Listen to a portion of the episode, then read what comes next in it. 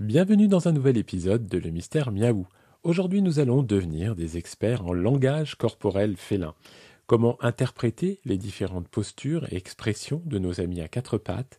Eh bien, c'est ce que nous allons explorer ensemble. Préparez-vous à devenir un véritable traducteur de postures et de mouvements. Je suis Cyril Bauchet, comportementaliste félin et cat-sitter dans la vallée sud des Hauts-de-Seine. Ce podcast a pour objectif de vous donner quelques clés de compréhension concernant vos petits compagnons à quatre pattes. N'hésitez pas à visiter mon site internet www.petsitter-92.fr. Bonne écoute. Commençons par le chat très heureux.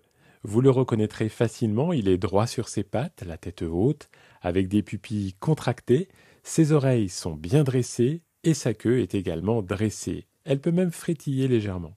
C'est un signe clair de bonheur et de contentement. Et quand un chat est simplement heureux en posture normale, eh bien il affiche une posture similaire, debout, tête haute, pupilles contractées et oreilles dressées. La différence Sa queue prend la forme d'un point d'interrogation. C'est la posture classique d'un chat détendu et content.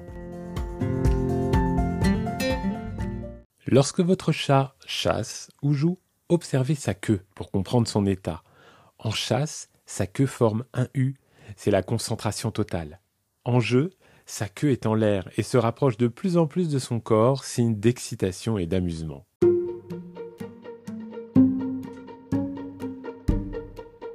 Et le chat dit offensif Ses pupilles sont contractées, sa tête est au même niveau que son corps et ses oreilles prennent une forme de delta plane.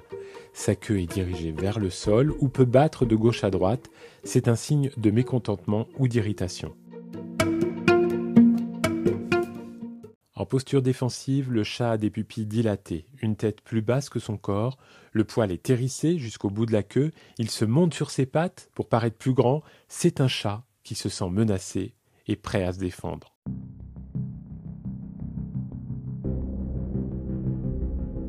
Enfin, le chat effrayé se reconnaît à ses pupilles dilatées, son corps et sa tête ramassés au plus près du sol.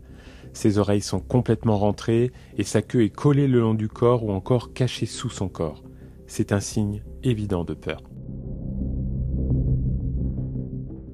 Voilà pour les bases du langage corporel félin. En apprenant à lire ces signes, vous pouvez mieux comprendre et répondre aux besoins de votre chat. N'hésitez pas à partager vos expériences et abonnez-vous à ce podcast pour ne pas manquer les prochains épisodes sur le mystère miaou. Prenez soin de vous et de vos petits minous. À la prochaine.